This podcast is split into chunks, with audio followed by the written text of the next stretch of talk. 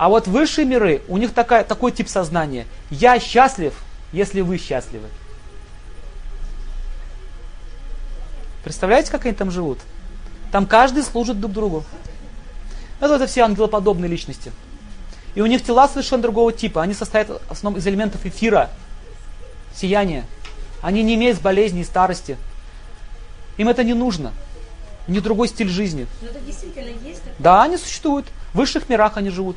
Высшие миры это вот выше Солнца, вот там эти миры. Они описываются космологией, если хотите, я вам потом расскажу. Если вы напомните. У нас еще будет день вопросов-ответов. Они прилетают? Да, есть люди, которые их видели. Реально. Есть ангелы-хранители, которые многих людей защищают. Покровители есть. А кто такие покровители? Это те ваши родственники, ваши предки, которые ушли, и они достигли какого-то высокого духовного уровня, они вас защищают. Это все описано.